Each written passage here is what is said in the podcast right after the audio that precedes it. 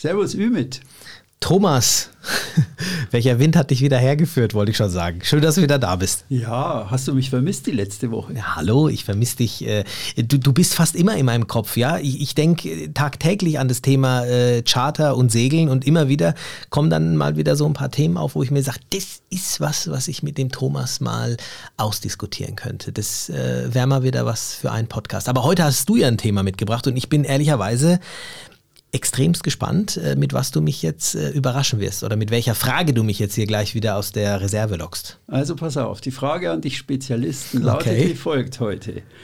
Wer will eigentlich in Kroatien in der Nebensaison segeln gehen?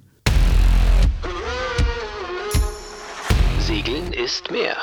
Segelmythen im Podcast von und mit Thomas Kessbohrer und Ümit Usun. Äh, Willst du da jetzt Namen von mir hören? Oder? Nein, ich will jetzt nicht wissen, ob das der Herbert oder der Hubert oder die Susanne oder die Kia waren. Aber interessant. Nebensaison Kroatien, ja. Ähm, stellt sich vielleicht erstmal die Frage, wann, wann Nebensaison ist, richtig? Ja. Also, da, ich würde jetzt mal, gut, kann man jetzt wahrscheinlich nicht so in Stein meißeln, aber ich würde mal ganz klar sagen, auch wenn ich mir jetzt so die Preislisten von den Vercharterern anschaue, ich meine, die haben ja heutzutage wirklich ähm, so viele verschiedene ähm, Preissegmente, also sprich, dass du über das Jahr gesehen wirklich teilweise in, in, in ein paar Wochensprüngen dann verschiedene Preise hast. Aber sag doch mal, was verstehst du jetzt unter Nebensaison? Also ich würde mal sagen, für Kroatien ganz allgemein kann man sagen, im März, also spätestens äh, Mitte März auf jeden Fall kannst du schon aufs Wasser. Das ist Nebensaison. April definitiv auch. Und ich würde mal sagen, bis ähm, Ende Mai würde ich das jetzt als Nebensaison einstufen. Im Juni ist es dann schon nicht mehr die Nebensaison. Juli, August logischerweise Hauptsaison, aber auch der September Hauptsaison noch. Und dann Oktober und auch November bis zum Ende definitiv Nebensaison. Ja. Ja, und wer will da eigentlich segeln gehen in der Nebensaison? April und Mai und ähm, Oktober und überhaupt. Ich meine, wir wissen ja alle, dass im Juli und August ist einfach alles los. Alle Italiener sind da, der Ferragosto ist da, die großen Ferien sind in Deutschland, der internationale Tourismus ist da. Ähm, alle sagen, ja, so voll haben wir es uns jetzt nicht vorgestellt und Wind hat es auch wenig. Also wer ist eigentlich jetzt so klug und geht wirklich im April und im Mai und im Oktober segeln und mit welchen Argumenten? Ja, schon ein spannendes Thema. Also da hast du was Tiefsinniges rausgekramt, weil so einfach ist es nämlich alles tatsächlich nicht zu äh, beantworten. Du hast ja jetzt schon in deiner, in deiner Aussage gesagt, wer ist so klug? Das finde ich jetzt schon mal, das finde ich schon mal sehr, ähm, sehr schlau. Es ist, also lustigerweise, wenn du eine Pro- und Kontraliste machen würdest, ähm, man würde sich ja wundern, selbst die, die in der Hauptsaison aufs Wasser da gehen, die kommen ja dann auf ein paar Punkte, wo du sagst, Mensch, hoppla, das ist ja in der Nebensaison wirklich ein riesiger äh, Vorteil. Ähm, ich sag mal in erster Linie die, die das Segeln im Vordergrund sehen. Die, die wirklich das Segeln an sich im Vordergrund sehen. Und damit meine ich nicht, dass es jetzt im, in der Nebensaison äh, mehr Wind hat. Ich meine, du weißt es selber. Wie, wie würdest du denn die Windsituation in der Nebensaison zur Hauptsaison für Kroatien einschätzen? Die Windsituation würde ich einschätzen, dass es im äh, Mai noch kräftige Kaltlufteinbrüche hat. Also da habe ich schon ziemlich geschnattert und habe gedacht, uiuiui, ui, das fühlt sich an wie im dichten März. Ähm, die Situation dann im Oktober ist, es wird wechselhaft, es wird schneller dunkel, ja, ist ein Argument. Ich meine, das windtechnisch jetzt vor allem. Das windtechnisch ja, schon ein bisschen abwechslungsreicher dann im Oktober. Es kann aber auch sehr stille Oktober geben. Ja. September und Oktober ist auch ein, ein kann ein sehr, sehr stiller, äh, sehr stille Zeit in der Adria sein. Ja. Das ist dann manchmal wie verhext. Aber so, so genau das Prognostizieren könnte ich gar nicht sagen. Also mir ist nur lebhaft der, der Mai oft in Erinnerung, wenn es da richtig nur so winterliche oder spätwinterliche kurze Kaltlufteinbrüche hat, wo man ganz schnell schnattert und denkt, ich breche ab und am nächsten Tag ist es eigentlich wieder wunderschön. Ja, merkst du was? Es ist nämlich gar nicht so, wie viele denken, die dann sagen, ja, wenn du richtig segeln willst in Kroatien, dann musst du in der Nebensaison segeln, weil da ist viel Wind. Und trotzdem habe ich gesagt, es ist was für den, der das Segeln in den Vordergrund stellt. Ähm, es ist definitiv so, dass du, ach, wie soll ich das sagen, das äh, Erlebnis des Segeln nochmal etwas ähm, etwas purer genießen kannst in der Nebensaison, was zum einen, und das ist mit Sicherheit eines der größten Pro-Punkte für die Nebensaison, ähm, ist natürlich weniger los. Das heißt, du hast, äh, wenn du deine Ruhe möchtest und jetzt einfach auf dem, äh, auf dem Boot unterwegs sein möchtest, Segeln in den Vordergrund stellst, dann machst du wahrscheinlich eher auch deinen Turn in der Nebensaison, denn im Gegensatz dazu ist in der Hauptsaison natürlich viel mehr Trubel, was manche dann eben doch eher als negativ, ähm, als negativ äh, empfinden. Aber Thema Trubel ähm, würde ich dich an dieser Stelle auch gleich was fragen. Du hast mal in einem YouTube Live-Video, welches wir gemeinsam gemacht haben, hast du etwas total Interessantes angesprochen. Und zwar hast du gesagt, wenn du ähm, wenn, du, wenn du im Sommer unterwegs bist, dann muss das gar nicht unbedingt sein, oder sagen wir es mal so, es ist ganz, es ist ein, ähm, anders. Wenn man im Sommer unterwegs ist, ist viel los, aber meistens liegt es einfach nur daran, dass die Leute aus Versehen immer an der gleichen Stelle sind. Wie genau hast du das gemeint? Vielleicht kannst du das nochmal an dieser Stelle verraten. Ja, das liegt einfach daran, dass vor allem beim Chartern von zum Beispiel ähm, Trogier und Split aus alle am gleichen Tag aufbrechen und wenn die Inseln alle waagrecht liegen, aber alle nach Süden wollen, alle eigentlich in einem bestimmten Kurs um die Insel rum wollen und eigentlich alle wie auf einer Autobahn entlang trampeln und sich dann auf drei Marinas verteilen, von denen jede nur 70 Liegeplätze hat, ja. Das führt also in den ersten Tagen nach dem Wochenende einfach zu überfüllten Marinas, einer überfüllten Infrastruktur und, und, und, bis sich das dann im Lauf der Woche so etwas verläuft. Also man kann für manche Marinas, die können bis runter nach Korčula, können die ziemlich genau sagen, also wir sind jetzt hier in Korčula und Montag ist der Großkampftag und Dienstag auch und Mittwoch wird es dann auch noch wild und dann haben wir wieder Ruhe. Und in Milna ist es ganz anders. Da ist nämlich Donnerstag und Freitag der, der Großkampftag und äh, äh, Sonntag auf Montag. Also das, das folgt einfach ausgetretenen Pfaden. Und viele Skipper planen einfach so die, dieselben Routen. Und das ist das, was ich in meinen beiden Kroatienführern versucht habe zu zeigen. Also, dass man, wenn man zum Beispiel jetzt im Norden von Brač entlang geht, dass das da eigentlich weniger Traffic ist. Dass man da eigentlich ruhigere Bedingungen. Also oft folgt man einfach vor allem im Süden diesen ausgetretenen Pfaden. Interessant, ne? Also dann hast du es quasi auch nicht zwingend äh, so, dass jetzt so viel los ist äh, im Sommer. Aber was ich gerade gesagt habe, da halte ich trotzdem natürlich dran fest. Das heißt, ähm, deine Frage, wer im, an, in der Nebensaison aus Wasser will, also Punkt 1, die, die so ein bisschen die Ruhe wollen und das, das Segeln an sich so ein bisschen nach vorne stellen.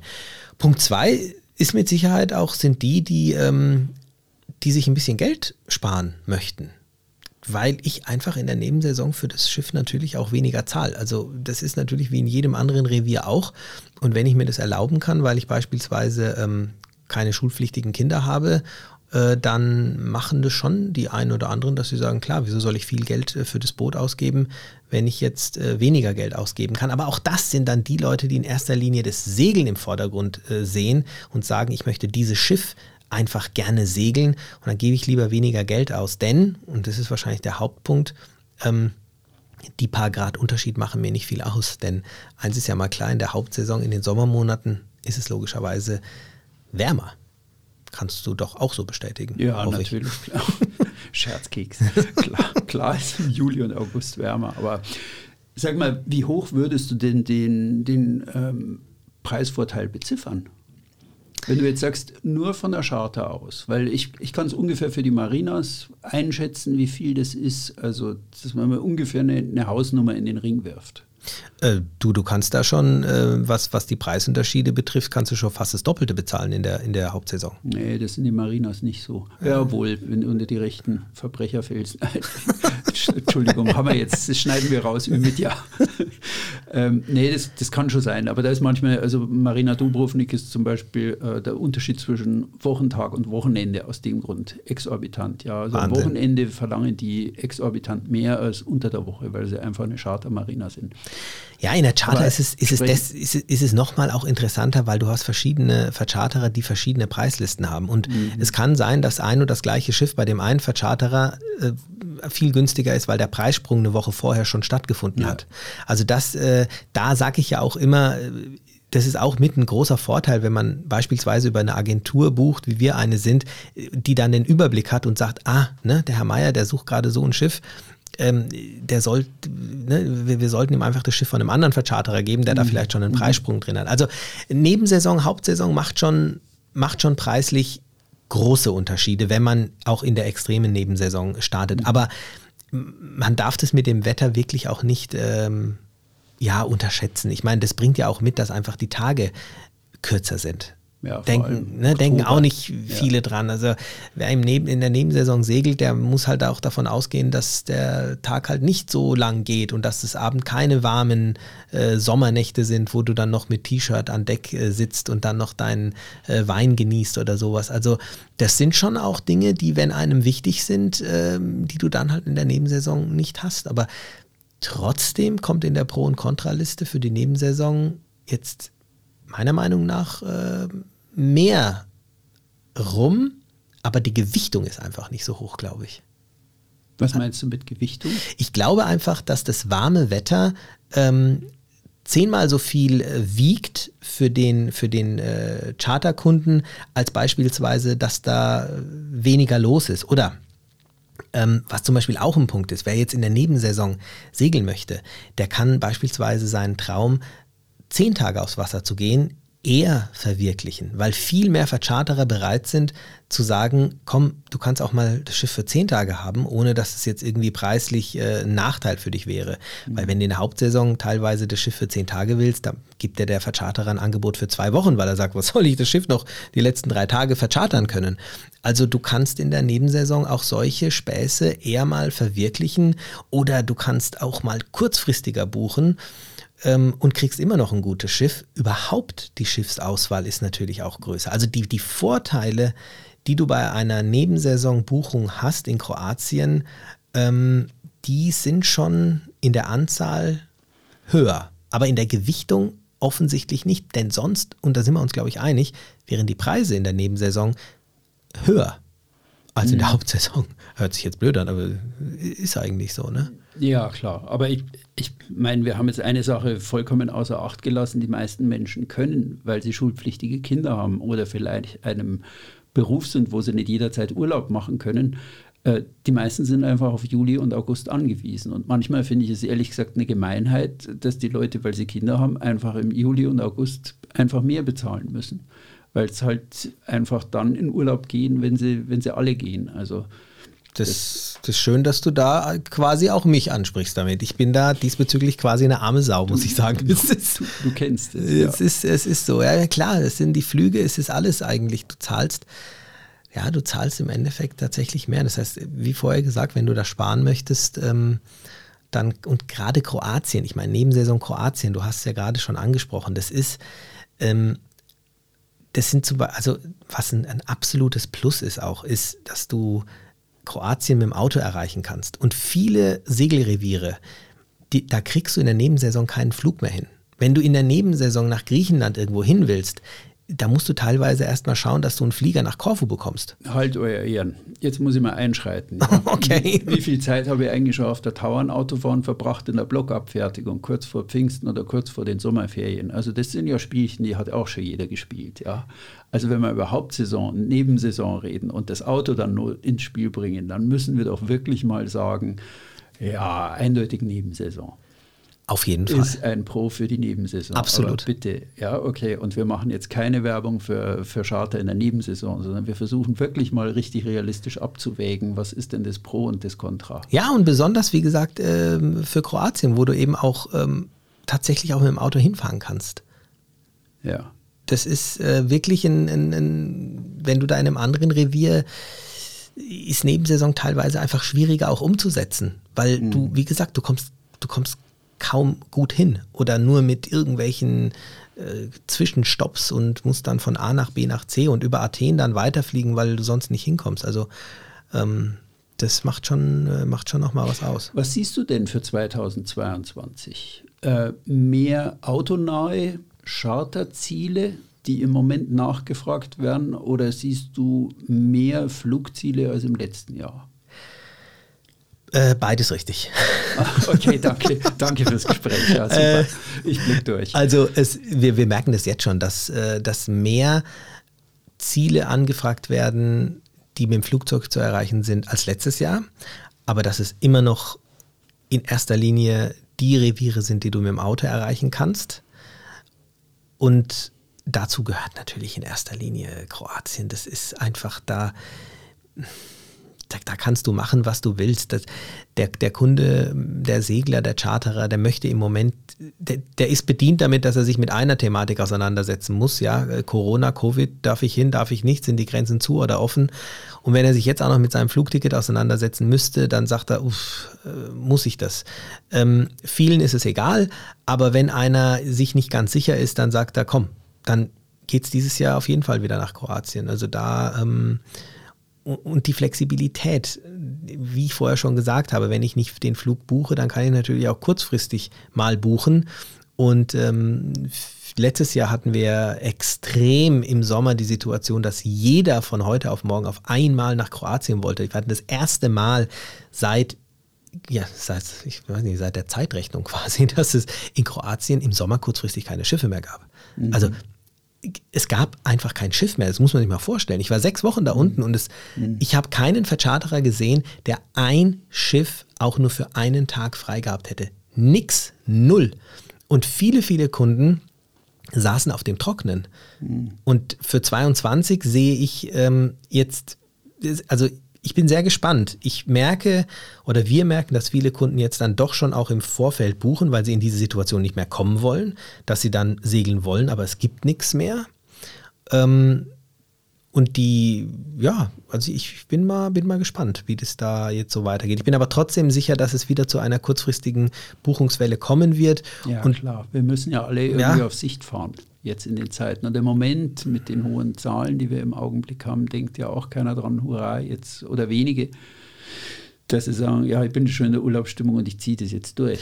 Ja, ich glaube auch, dass äh, gerade das Thema Nebensaison letztes Jahr ein bisschen ähm, Interesse bei vielen oder Anklang gefunden hat, weil einfach viele, die im Sommer kein Schiff mehr bekommen haben, gesagt haben, jetzt will ich wenigstens ähm, im Oktober noch aufs Wasser und haben das auch noch kurzfristig gemacht. Mhm. Und siehe da, das Wasser ist warm.